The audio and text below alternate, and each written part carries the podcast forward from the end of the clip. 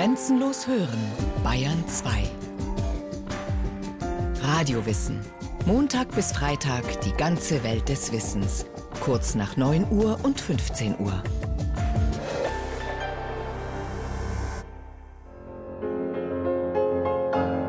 Ich kenne nichts Schöneres als die Appassionata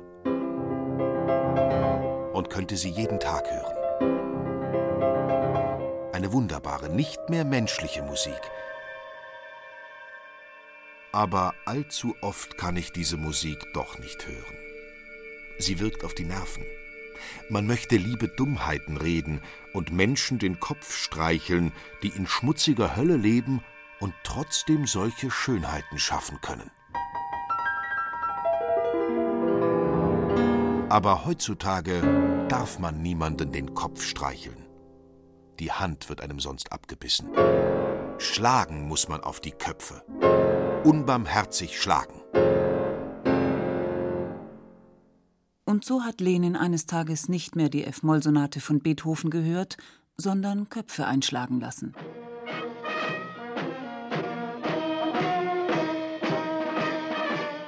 Wladimir Iljitsch Ulyanov besser bekannt als Lenin, Politstar und Ikone der ehemaligen UdSSR.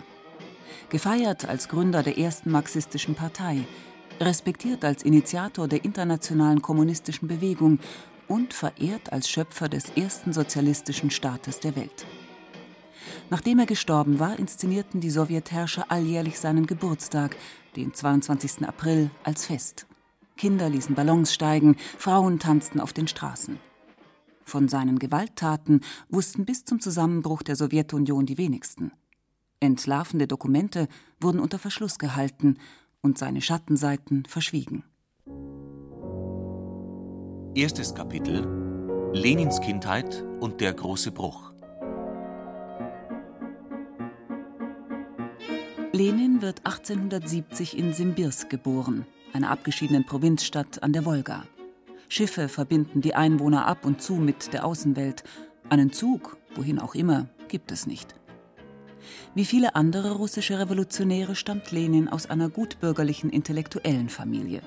Seine Eltern, seine Geschwister und er haben kaum Kontakt zu den Simbirskern, die täglich ums Überleben kämpfen. Die meisten von ihnen Fischer und Bauern. Die typischen Vertreter der Arbeiterklasse, auf die sich Lenin später berufen wird, gibt es kaum. Denn das Zarenreich ist zu jener Zeit nicht industriell, sondern landwirtschaftlich geprägt. Es ist rückständig, kulturell, politisch, wirtschaftlich. Erst knapp zehn Jahre vor Lenins Geburt wurde die Leibeigenschaft aufgehoben. Immer noch herrschen feudalistische Strukturen, Willkürherrschaft und politische Unterdrückung.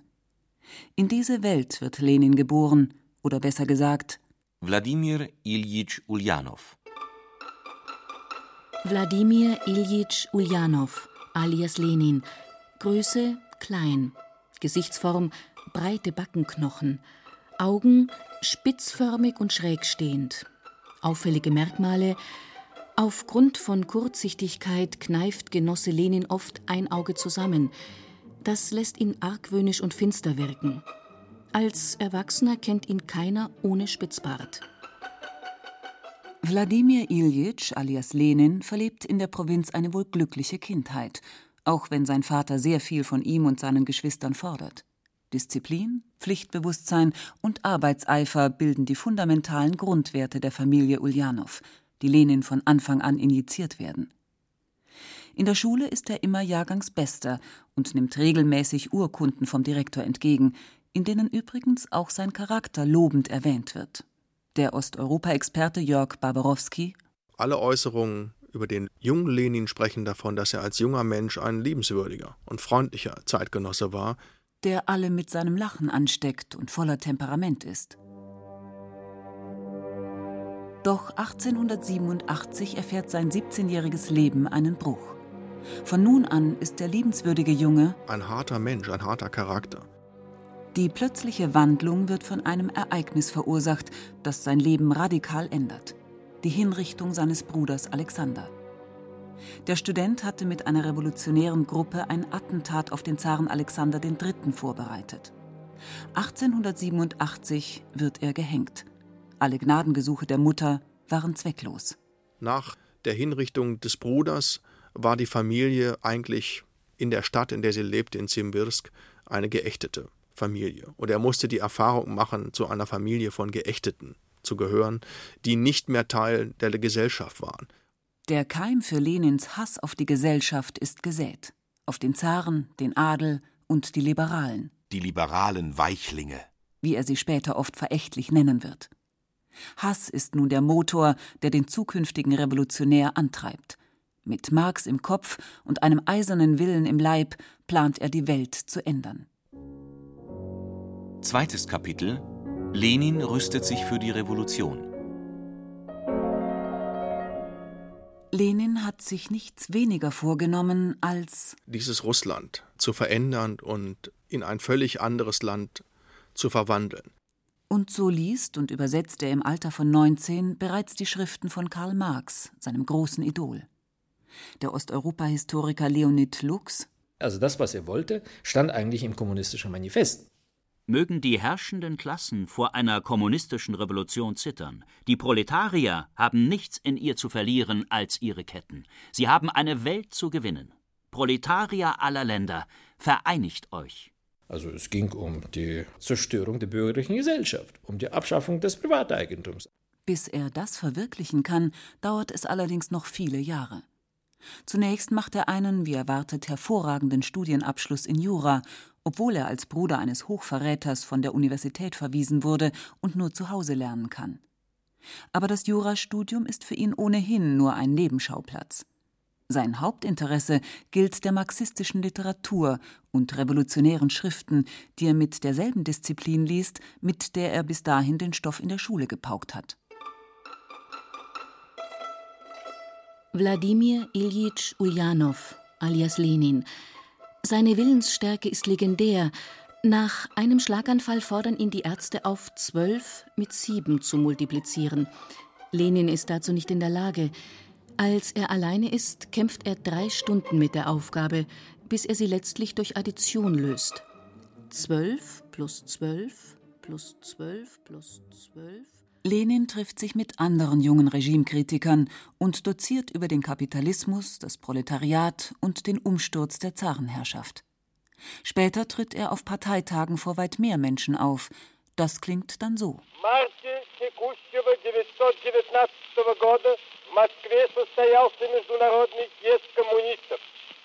Этот съезд основал Третий коммунистический интернационал. Vorerst aber kann er seine rhetorischen Fähigkeiten nicht nutzen. Manche machen sich sogar lustig über ihn, schnarrt er doch das R auf eine sehr eigentümliche Art und Weise. Er gründet den Petersburger Kampfbund zur Befreiung der Arbeiterklasse, wird kurze Zeit später verhaftet und nach Sibirien verbannt. Das ist im Jahre 1897, 20 Jahre vor der Oktoberrevolution. Die tausend Tage verbringt Lenin mit Kaninchenjagd, Schlittschuhlaufen und Spazierengehen, dem Verfassen politischer Schriften und dem Debattieren mit Genossen, die auch verbannt sind. Und er heiratet in Sibirien Nadeshda Krupskaja, eine politische Mitstreiterin. Sie wird ihm bis zu seinem Tod Sekretärin und Kampfgefährtin sein. Von Liebe zwischen den beiden ist wenig überliefert, aber um Liebe geht es auch nicht. Sentimentalität, Sentimentalität ist ein Lieblingsschimpfwort von Lenin. Sie stört, wenn man nur ein Ziel kennt, die Revolution.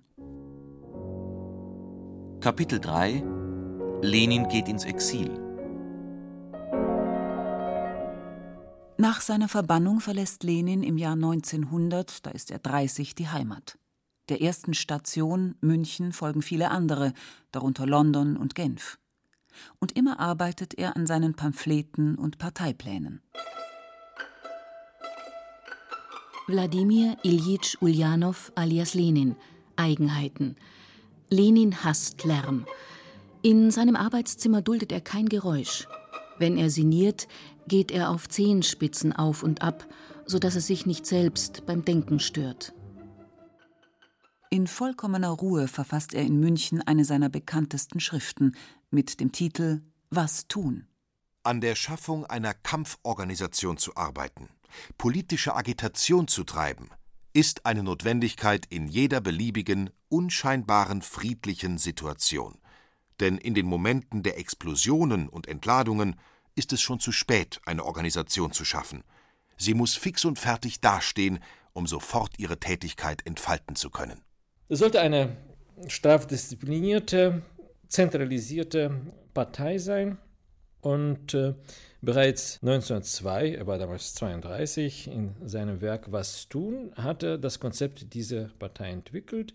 Er sagte, gibt uns eine Partei der Revolutionäre. Und wir werden Russland aus den Angeln heben. Das war eben diese bolschewistische Partei. Seit 1903 existiert sie. Und diese Partei hat äh, die Entwicklung Russlands und dann die Entwicklung Europas und die Weltgeschichte insgesamt in ganz neue Bahnen gelenkt. Die bolschewistische Partei entsteht 1903. Auf einem Parteitag der sogenannten SDAPR, der Sozialdemokratischen Arbeiterpartei Russlands, zerstreiten sich die Genossen so heillos, dass sich die Partei spaltet. Daraus gehen einerseits die Menschewiki hervor und andererseits die Bolschewiki. Die Führung der Bolschewiki übernimmt Lenin. Und damit verfügt er nun endlich über eine Kaderpartei und sogenannte Berufsrevolutionäre. Eine Bedingung für die Machtergreifung ist erfüllt. Fehlen noch die werktätigen Massen, die die Berufsrevolutionäre ideologisch bearbeiten und bei einem Aufstand anführen können. Als endlich im Jahre 1905 in Russland ein landesweiter Aufstand gegen das Zarenregime ausbricht, jubelt er. Aus seinem Genfer Exil schreibt er voll Hoffnung Die Arbeiterklasse hat ihre Stimme erhoben. Das Ansehen, das dem Namen des Zaren anhaftete, ist für immer zerstört. Der Aufstand hat begonnen. Gewalt gegen Gewalt. Der Umsturz findet nicht statt. Die Revolution scheitert. Der Zar leitet Reformen ein und die Menschen geben sich zufrieden. Lenin bleibt nur weiterhin im Exil, den Umsturz vorzubereiten. Er schreibt Artikel, verfasst Bücher, debattiert auf den Parteitagen der Sozialdemokratischen Arbeiterpartei, überwirft sich mit den einen Parteigenossen und verbündet sich mit den anderen. Er gilt mittlerweile als führender russischer Marxist. Dennoch sind die Jahre von Niederlagen gekennzeichnet. Vor allem der Ausbruch des Ersten Weltkrieges 1914 erschüttert ihn tief. Glaubte er doch fest an die internationale Solidarität der Linken, nun aber erweisen sie sich als Parteigänger der nationalen Regierungen. Im Kaiserreich Russland selbst hat er wenige Anhänger und sein Kontakt zu den Bolschewiki in den lokalen russischen Komitees wird immer schlechter. Um Lenins Chancen, eine neue sozialistische Ordnung zu installieren, steht es schlecht. Wer weiß, ob heute irgendjemand von Lenin gehört hätte, wenn er nicht Glück gehabt hätte. Viertes Kapitel Die Oktoberrevolution und Lenins Machtergreifung. Im Februar 1917 wütet der Erste Weltkrieg seit drei Jahren. Die miserablen Arbeitsbedingungen und Lebensmittelknappheit treiben die Bürger auf die Straßen. Angesichts von Demonstrationen, Streiks und Revolten tritt die Regierung zurück. Der Zar dankt ab. Die Romanow-Dynastie ist Vergangenheit. Eine provisorische Regierung, angeführt von Liberalen, wird gebildet. Die russische Gesellschaft hat sich vom bestehenden System abgewandt. Die russische Bauernschaft wollte die Agrarfrage lösen, die im Rahmen des bestehenden Systems nicht lösbar war oder sie hielt sie nicht für lösbar. Das Gleiche kann man auch von der russischen Arbeiterschaft sagen. Also es gab auch viele Probleme, die im Rahmen des bestehenden Systems schwer zu lösen waren. Das heißt also, diese revolutionären Prozesse waren sehr eigendynamisch. Und Lenin? Lenins Genialität, sagt der Osteuropa-Historiker Leonid Lux. Lenins Genialität war die Ausnutzung dieser Prozesse. Lenin, immer noch im Schweizer Exil, sieht seine Chance gekommen. Er steigt in einen eigens bereitgestellten deutschen D-Zugwaggon, der ihn und 31 andere Emigranten durch Deutschland in Richtung Russland bringt. Wladimir Iljitsch Uljanow alias Lenin.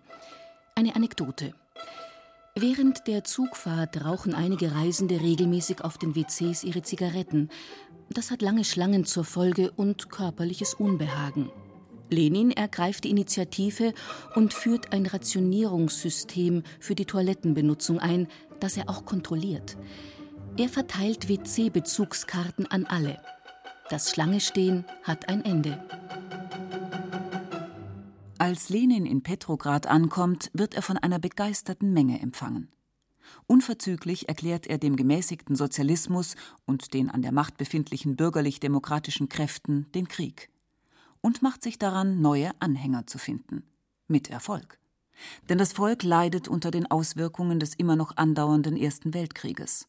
Hunger und Elend wachsen, das Vertrauen in die provisorische Regierung schwindet von Tag zu Tag. Lenin nutzt die Situation, seine Losung Alle Macht den Räten zieht Tausende an. Die bolschewistische Partei erfährt einen ungeheuren Aufschwung. Lenin selbst aber muss untertauchen. Von einem Versteck in Finnland aus zieht er die Strippen, bereitet den bewaffneten Aufstand vor. In der Nacht vom 24. auf den 25. Oktober 1917, nach dem damaligen russischen Kalender, ist es soweit. Bolschewiki nehmen die wichtigsten Einrichtungen der Hauptstadt Petrograd ein, setzen unter Trotzkis Führung die Regierung ab und rufen die Machtübernahme der Sowjets aus. Lenin wird zum Vorsitzenden des Rates der Volkskommissare gewählt. Er wird Regierungschef und verkündet Die Diktatur des Proletariats. Er hielt die Diktatur des Proletariats für das demokratischste System der Welt. Demokratie für die riesige Mehrheit des Volkes und gewaltsame Niederhaltung der Ausbeuter, der Unterdrücker des Volkes, das heißt ihre Ausschließung von der Demokratie. In Wirklichkeit war die Diktatur des Proletariats, wie sie sich dann in Russland entwickelt hatte, eine Herrschaftsordnung der beispiellosen Ausbeutung der Menschen und der beispiellosen Unterdrückung der Freiheit. Das wird in dem Moment klar, als Lenin in den Kreml zieht. Der rote Terror begann bereits Ende 1917 mit der Einrichtung der Tscheker, also der allrussischen Kommission zur Bekämpfung von Konterrevolution und Sabotage und ist dann eigentlich im Jahr 1918 zur Hochform aufgelaufen. 1918 fängt ein Bürgerkrieg an. Der Widerstand gegen die bolschewistische Regierung Lenins nimmt zu. Gegenrevolutionäre, die Weißen, kämpfen erbittert gegen die Roten. Folge ist der rote Terror. Und zwar war das ein Terror, der gezielt am grünen Tisch und in Lenins Büro entworfen und gezielt umgesetzt wurde, mit gezielten Terrorbefehlen. Genossen, es muss ein Exempel statuiert werden. Erstens mindestens 100 bekannte Kulaken, reiche Blutsauger aufhängen. Die Hinrichtung ist unbedingt vor den Augen der Bevölkerung vorzunehmen. Zweitens Namen veröffentlichen. Führen Sie die Aktion so durch, dass die Menschen im Umkreis von Hunderten von Kilometern sehen, zittern, wissen, rufen, sie würgen die blutsaugenden Kulaken und erwürgen sie. Ihr Lenin. Dieses Dokument wurde, wie viele andere, jahrzehntelang von der Sowjetregierung unter Verschluss gehalten. Nichts sollte Lenins Ruhm schmälern, nichts seinen Heldenstatus beschmutzen. Lieber tradierte man andere Anekdoten. Wladimir Iljitsch Uljanow alias Lenin, Gleicher unter Gleichen. Als die Geschäftsstelle des Rates der Volkskommissare Lenins Gehalt erhöht, protestiert er. Eine Erhöhung seines Gehalts will er nicht akzeptieren. In seinen Augen ist sie unbegründet und gesetzeswidrig. Per Brief erteilt er dem Verantwortlichen eine harte Rüge. Lenin hasst jeden Kult um seine Person. Er will keine Privilegien. Kein Mensch soll bevorzugt werden. Und alles soll der Sache dienen. Mitleid kennt er nicht. Dennoch ich glaube, Lenin musste sich dazu zwingen, ein gewalttätiger Mensch zu sein, und er musste sich überwinden. Und er rationalisierte das vor sich, indem er sich einredete, das diene dem Wohle Russlands, das diene der Weltrevolution und dem Menschenglück, was er da tat. Und er las keine Berichte über Exekutionen, er sah sich keine Fotografien an von seinen Opfern. Und weil er das nicht tat, war das auch einfach. Die Drecksarbeit lässt er andere machen, den Genossen Stalin zum Beispiel. Die Zarenfamilie lässt er an die Wand stellen und erschießen. Eine späte Rache für die Hinrichtung seines Bruders? Er handelt radikal, macht Fehler. Er verbietet den Privathandel, verfügt die Zwangsrequirierung von Getreide. Hunderttausende von Bauern müssen ihr Getreide abliefern, ihnen selbst bleibt kaum etwas. Sie widersetzen sich, es herrscht Chaos, die Lebensmittelproduktion geht zurück. Millionen Menschen sterben an Hunger und Krankheiten. Kurz bevor ein gewaltiger Volksaufstand ausbricht, gestattet Lenin den Bauern wieder den privaten Getreidehandel. Die Entscheidung rettet das Land vor einem abermaligen Umsturzchaos. Aber triumphieren kann er kaum mehr. Kapitel 5 Das Ende 1921 ist Lenin seit vier Jahren an der Macht. Er kann sich als Gründer der UdSSR feiern lassen und als Führer des ersten Arbeiter- und Bauernstaates. Von seinem lebenslangen Traum aber muss er sich verabschieden. Statt Gerechtigkeit und Gleichheit herrschen Terror und Gewalt, Chaos und Anarchie. Ihm selbst geht es immer schlechter. Nach mehreren Schlaganfällen scheint sein eiserner Wille gebrochen. Seine Leidenschaft für die Revolution weicht einem hoffnungslosen Pessimismus.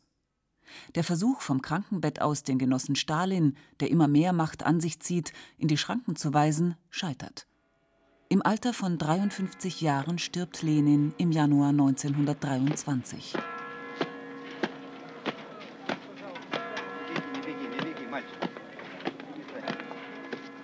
Eine Woche später, bei eisigen Temperaturen, überführt man Lenins Leichnam unter Sirenenheulen und dem Donner von Geschützsalven in ein eigens für ihn errichtetes Mausoleum. Kurz darauf wird zu seinen Ehren ein Gehirninstitut gegründet. Gewebeproben werden entnommen, 30.000 Dauerpräparate erstellt. So will man den Geheimnissen des Gründers der bolschewistischen Partei, des Siegers der Oktoberrevolution und des Schöpfers der UdSSR auf die Spur kommen.